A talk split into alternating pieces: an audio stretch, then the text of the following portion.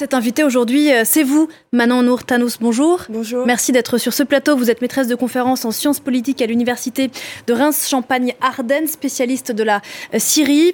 Euh, votre dernier ouvrage, enfin le dernier ouvrage que vous avez dirigé s'appelle Fréquenter les infréquentables et il sort ce jeudi aux éditions du CNRS. Une Syrie, Manon Nour-Tanous, où deux failles se percutent depuis une semaine. Une faille sismique et une faille géopolitique. D'abord, est-ce que vous avez des nouvelles D'abord, quelles sont vos nouvelles à vous du, nord-ouest euh, syrien? Bah, les nouvelles, sans surprise, sont dramatiques, puisqu'on est sur un territoire, la Syrie dans son ensemble, qui a connu 12 ans de guerre. On était déjà sur une situation de crise humanitaire inédite avant le séisme. Et cette poche, donc autour d'Idleb, qui est une zone euh, aux mains de, groupes opposants au régime syrien, qui avait, en plus des difficultés que connaît le pays euh, depuis 12 ans, connu des bombardements récurrents et réguliers de la part du régime et des Russes, bombardements qui avaient en particulier ciblé les, les, hôpitaux les dispensaires. Donc le, le, tissu sanitaire, le tissu urbain, euh, tout ça était déjà dans un état de délabrement.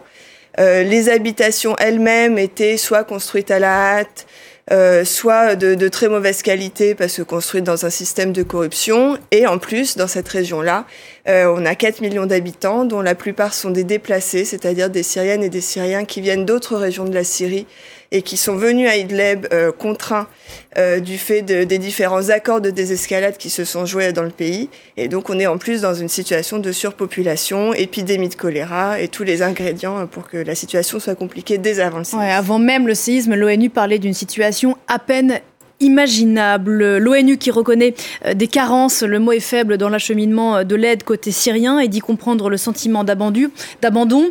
Euh, très concrètement, depuis une semaine, qu'est-ce quelle aide parvient aux habitants de ce nord-ouest syrien On reviendra après sur la situation politique, géopolitique dans, la région. Oui. à, quoi ont accès ces Syriens depuis une semaine? on le voit sur la carte, en fait, c'est une région qui, euh, depuis quelque temps, ne dépend plus que d'un point de passage, donc un corridor humanitaire. Qui est dans le nord-ouest, c'est le point de Bab al-Hawa. Bab al-Hawa, qui est donc au contact avec la Turquie. Euh, c'est déjà une situation dramatique en soi puisque plusieurs points de passage avaient été mis en place par l'ONU depuis 2014 pour trouver les modalités euh, d'accès de, l'aide humanitaire à ces régions qui euh, ne dépendent pas du contrôle du régime. Et du fait de, de, la situation internationale, les Russes ont progressivement fait fermer chacun de ces points humanitaires par des discussions au Conseil de sécurité. Et ce dernier point de passage est donc suspendu aujourd'hui à la décision des Russes tous les six mois on a des résolutions du Conseil de sécurité qui renouvellent ce point de passage. Les Russes ont déjà mis leur veto, d'ailleurs. Euh, et là, il a été renouvelé en janvier. Alors la problématique aujourd'hui, c'est que euh, les routes qui euh, mènent vers ce point de passage sont elles-mêmes endommagées. Mm. Et donc, il y a eu effectivement un premier convoi qui est passé jeudi dernier, qui était prévu avant. oui, voilà, il n'était pas spécifiquement dédié aux, victimes du séisme. Voilà, donc le contenu n'était pas mm. fait pour euh, l'aide d'urgence. Mm. Un deuxième convoi serait passé hier, mais c'est évidemment insuffisant pour venir en aide aux populations de cette région. Voilà, on parle de plusieurs millions de personnes sinistrées. On imagine bien que deux convois de l'ONU, dont un qui n'était pas prévu pour ça, c'est largement insuffisant. Euh, que penser des promesses qu'on entend de ci, de là, d'éventuellement rouvrir euh, ponctuellement au moins les autres points de passage qu'effectivement la Russie a fait fermer euh, ces derniers temps? Alors ce serait effectivement l'option d'ouvrir au moins deux points de passage. La Turquie semble être prête à le faire. Euh, des responsables d'institutions onusiennes sont allés discuter à Damas et le régime est prêt à donner toutes les promesses en ce sens. En réalité, sa parole est relativement peu crédible puisque ce n'est pas seulement la question de ces points de passage, mais toute la politique du régime consiste à étouffer cette zone. Euh, il l'a bombardée jusqu'à très régulièrement, euh, et donc on ne voit pas dans la, dans la logique qui est la sienne pourquoi il autoriserait finalement de sauver les gens qui vivent dans cette région. Voilà, le régime a promis effectivement, d'ailleurs on a assez peu vu Bachar el-Assad la semaine dernière, on l'a vu je crois qu'en fin de semaine, euh, il a promis que l'aide serait redistribuée équitablement à tous les sinistrés, on peut en douter. Est-ce que très cyniquement, on peut se dire que donc on va peut-être revoir la carte, rappeler donc que cette province d'Idleb effectivement est tenue, euh, est l'une des rares qui résiste encore au, régime de Damas, mais elle-même est tenue par plusieurs formes d'opposition euh, qui, sont distinctes, ce qui rajoute encore de la complexité à la situation. Est-ce qu'on pourrait voilà penser cyniquement que le, président syrien peut y voir l'occasion de faire taire dans la désolation la plus totale ce qui reste, qui lui tient encore tête? Oui, je pense que c'est tout à fait son projet. Et on est là dans une des contradictions du système international, entre d'une part cet élan de solidarité qui qu'on voit apparaître à chaque fois qu'il y a une catastrophe de, de cette ampleur, hein, euh, et qui pourrait pousser euh, des, interlocuteurs internationaux ou les pays occidentaux à revoir leur politique à l'égard de la Syrie, et d'autre part les réalités sur le terrain.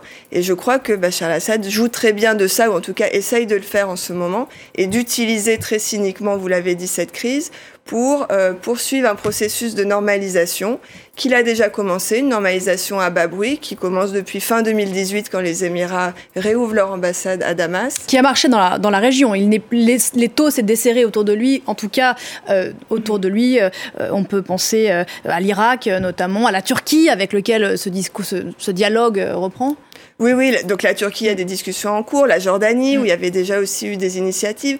Euh, là où euh, ça va pas au bout de ce qu'il voudrait, c'est que la Syrie n'est toujours pas revenue malgré tout à la Ligue arabe. Mm. Et des pays qui auraient pu la soutenir, comme l'Égypte, voient euh, quelques inconvénients malgré tout à normaliser sans condition euh, la situation du régime syrien, puisque c'est ce qu'il veut, lui, une normalisation sans condition.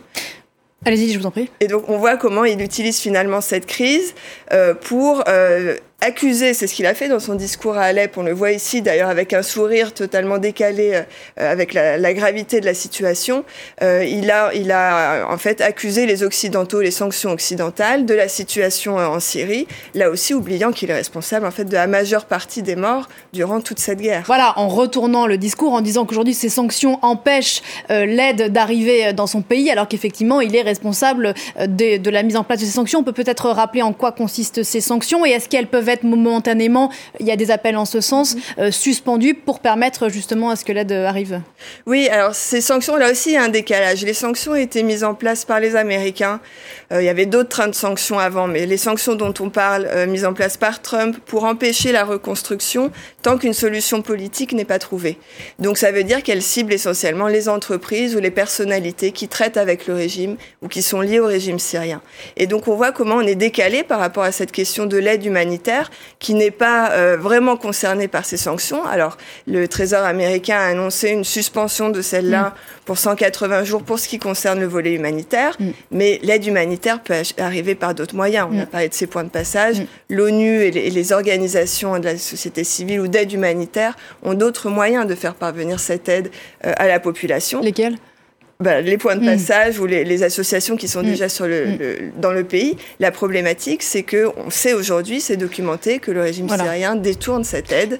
Là, voilà, la réticence euh, des Occidentaux notamment est liée à ça. Je crois vous avoir entendu dire, et c'est assez saisissant, euh, que euh, un tiers des ressources actuelles du régime syrien, corrigez-moi si je me trompe, serait constitué pas, euh, aurait été constitué par le détournement de l'aide de l'aide humanitaire étrangère, c'est ça? Oui, oui, c'est ça. Le régime aujourd'hui s'appuie sur différentes rentes qui sont l'aide humanitaire. Et donc on sait aujourd'hui que des dizaines de millions d'aides de l'ONU euh, sont en fait dans, les, caisses du régime syrien. Et d'autre part, euh, tous les trafics, où là aussi c'est documenté autour du Cap Tagon. Donc il repose aujourd'hui sur ces différentes rentes qui font que le régime financièrement peut-être se porte bien, mais cette aide n'est à aucun moment euh, redistribuée vers la population. Juste si on, retourne sur le terrain euh, quelques instants pour qu'on comprenne bien euh, ce qui s'y joue, euh, notamment donc dans cette région d'Idleb, on peut-être peut-être vous y connaissez mieux que moi, euh, rappeler la situation là, qui, qui aujourd'hui détient euh, Idleb et, dans quel état se trouve euh, la, la population, peut-être euh, sur, qui, voilà, est, ah, quand on parle de cette poche de résistance, de quoi parle-t-on exactement? Oui, eh ben on, parle de, donc d'une région au nord-ouest de la Syrie qui est aujourd'hui gouvernée essentiellement par euh, un groupe HTS qui est en fait un groupe qui a fait dissidence euh, par rapport à Al-Qaïda en 2016. Donc c'est une gouvernance islamiste. C'est un groupe qui est aujourd'hui dans une, tentative de normalisation, euh, d'où cette décision de, s'écarter d'Al-Qaïda, mais euh, qui garde son identité de groupe islamiste et qui est face finalement, comme toute instance qui gouverne un territoire, à des problématiques très concrètes, essentiellement économiques, euh, puisque dès avant le séisme, on est vraiment dans une région très isolée et il s'agit de pouvoir faire vivre la population qui s'y trouve. Ça ne se fait pas sans difficulté, évidemment, du fait aussi des contraintes imposées par le régime. Ça occasionne parfois des, manifestations des gens qui se trouvent dans cette région-là, mais on est dans ces problématiques actuelles. Et donc dans cette région euh, d'Idleb, on le disait, euh, l'aide est plus que manquante et on a les principales d'ailleurs sources d'images qu'on a d'Idleb sont euh, pourvues par ce qu'on appelle les casques blancs, qui sont les quoi les seuls secouristes sur place aujourd'hui, des casques blancs eux-mêmes déjà, enfin qui font un travail acharné avec pas beaucoup de moyens et qui sont déjà épuisés par euh, dix ans de guerre civile. C'est ça la réalité. C'est ça, oui. Les casques blancs, ce sont en fait cette défense civile syrienne qui s'est constituée euh, au fil du conflit, qui était déjà épuisée du fait de, de venir en aide euh, aux gens lors, lors, des bombardements. C'est notamment les casques blancs qui étaient ciblés par le système de double frappe que les Russes mettaient en place, c'est-à-dire une première frappe contre un immeuble et une deuxième frappe pour ensuite les atteindre. Une fois euh, qu'ils venaient en, voilà. se rapprocher des, des, des, des cibles, venaient secourir euh, la population syrienne. Ils ont été pressentis deux fois pour le prix Nobel, ce qui donne une idée quand même de, de difficultés dans lesquelles ils opèrent. Mais ne l'ont pas eu car euh, accusés de ci de là, d'incointance avec les, les, islamistes. oui, alors c'est un peu l'ennemi idéal pour ceux qui veulent qui veulent dire qu'il n'y a pas d'alternative au régime syrien. Ces casques blancs qui sont sauveteurs, qui sont humanitaires. Et donc effectivement, ils ont été la cible privilégiée de beaucoup de discours ou de fake news qui consistaient à les décrédibiliser. Et aujourd'hui, c'est encore eux qui sont sur le terrain et qui essayent donc sans matériel, dans les conditions qu'on voit sur vos images, de venir en aide à cette population avec une aide très limitée euh, venant de l'extérieur. Et s'ils n'étaient pas là aujourd'hui à Idlib Ce serait encore plus dramatique.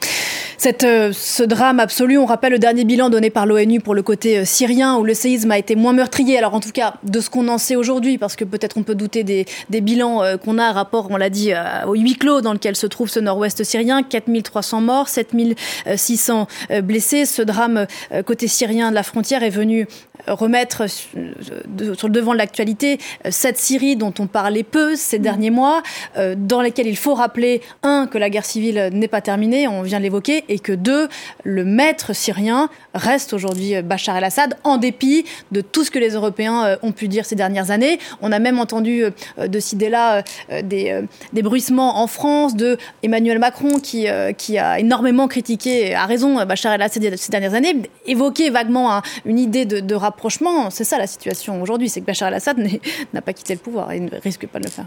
Oui, il est toujours là, il est toujours là. Alors, euh, c'est, je dis parfois, c'est un combat de faible. Il est là parce qu'il est peut-être le moins faible de tous ces acteurs qui opèrent aujourd'hui sur la scène syrienne. Non pas qu'il soit particulièrement euh, résistant, mais tout simplement parce qu'il a des soutiens très efficaces, que ce soit les Russes ou les Iraniens.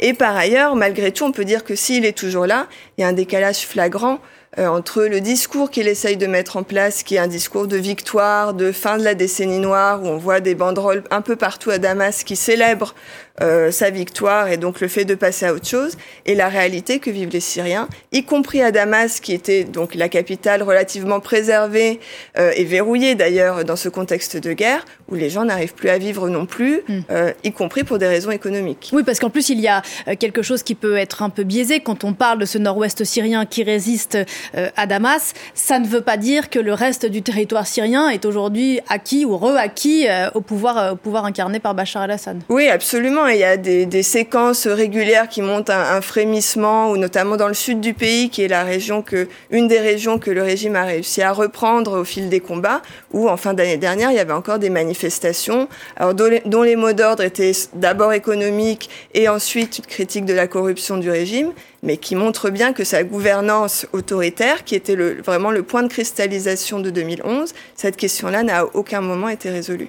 L'autre enjeu que peut poser un éventuel rapprochement ou un, ou un approfondissement du rapprochement avec la Turquie, euh, c'est ce que ça change pour le, le, morcellement euh, de la Syrie et notamment pour le rôle des Kurdes dans un contexte turc euh, où il y a une élection très importante pour le président Erdogan. Est-ce que ça, ça peut être un, un game changer en mauvais français?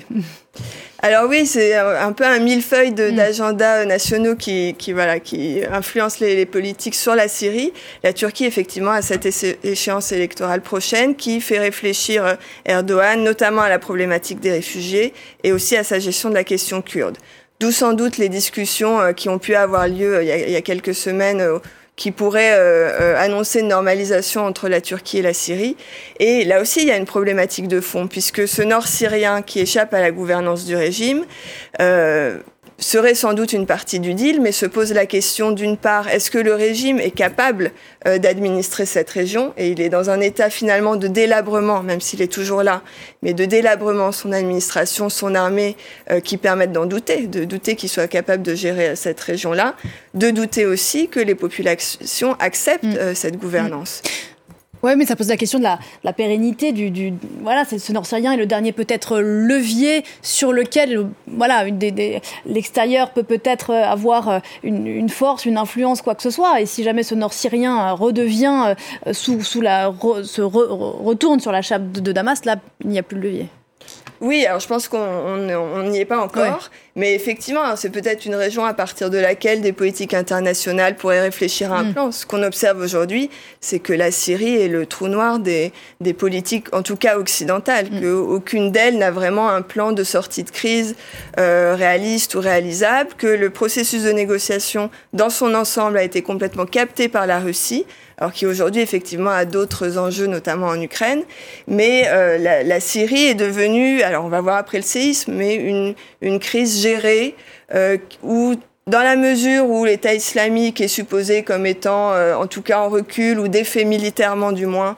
Et il y a eu un attentat hein, signé de l'État islamique. Euh, oui, oui, il y a toujours une résurgence de ses, de ses poches. Et dans la mesure aussi où il n'y a pas de nouveaux flots de réfugiés, mm. la, la, Syrie est restée une crise secondaire ces dernières années. Merci infiniment, euh, Manon Montanos, d'avoir pris le temps de répondre à nos questions euh, ce matin. Je rappelle le livre euh, que vous avez dirigé et qui sort ce jeudi, Fréquenter les infréquentables. On en parlait précisément aux éditions du CNRS. Merci encore de votre expertise. On se retrouve, nous, juste après la pause avec Damien Coquet. On va retourner, bien sûr, du côté de la Turquie et de la Syrie pour faire le point sur, sur les, les conséquences de, ce, de ces séismes de la semaine dernière. À tout de suite.